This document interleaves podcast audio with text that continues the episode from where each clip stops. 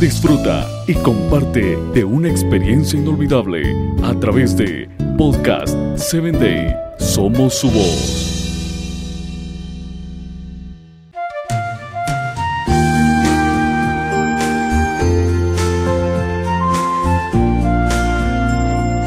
Todo lo que nos rodea es increíble. Puedes encontrar un mundo extraordinario incluso dentro de tu jardín. Conocer diferentes especies de animales y mucho más en Un Mundo Extraordinario. Hoy hablaremos sobre el avestruz. Y en 1 Corintios 15:32 podemos encontrar un texto que dice, si como hombre batallé en Éfeso contra fieras, ¿qué me aprovecha? Si los muertos no resucitan, comamos y bebamos, porque mañana moriremos. El avestruz africano es el ave más grande del planeta y no es nada miedoso. El hábito de meter la cabeza en un agujero por cobardía es un mito. El avestruz hace eso para buscar comida. Puede ser una rata, pequeños insectos o hasta una culebra.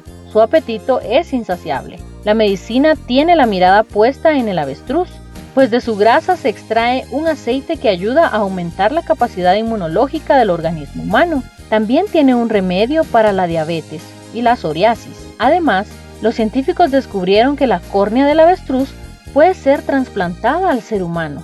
¡Wow!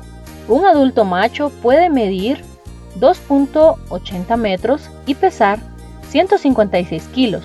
Aunque no sabe volar y solo tiene dos dedos en cada pie, ambos hacia el frente, es una excelente corredora. Puede alcanzar los 65 kilómetros por hora, a pesar de ser desarticulada al andar. Es tan fuerte que sirve para ser montada. Las carreras de avestruces también son comunes en África. La mayor especialidad del avestruz es comer, además de roedores, reptiles, semillas y vegetales, incluye cosas rarísimas en su menú. Nada escapa a su apetito. Come todo lo que tiene enfrente, como objetos brillantes, que confunde con insectos. Le gusta tragar piedras y botones, pilas, tapitas de botellas y hasta candados. No se sabe exactamente si el avestruz hace eso por error o si es para facilitar la digestión.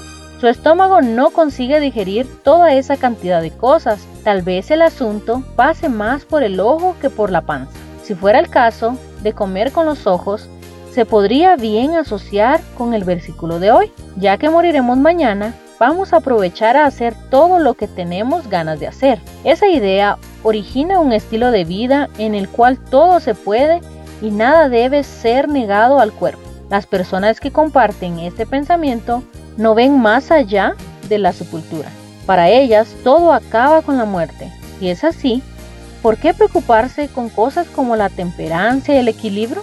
¿por qué no hacer caso a los deseos del cuerpo comiendo y bebiendo todo lo que aparece enfrente? Todos morirán un día, pero recuerda que la muerte no es el fin del camino. La vida continúa después con la resurrección.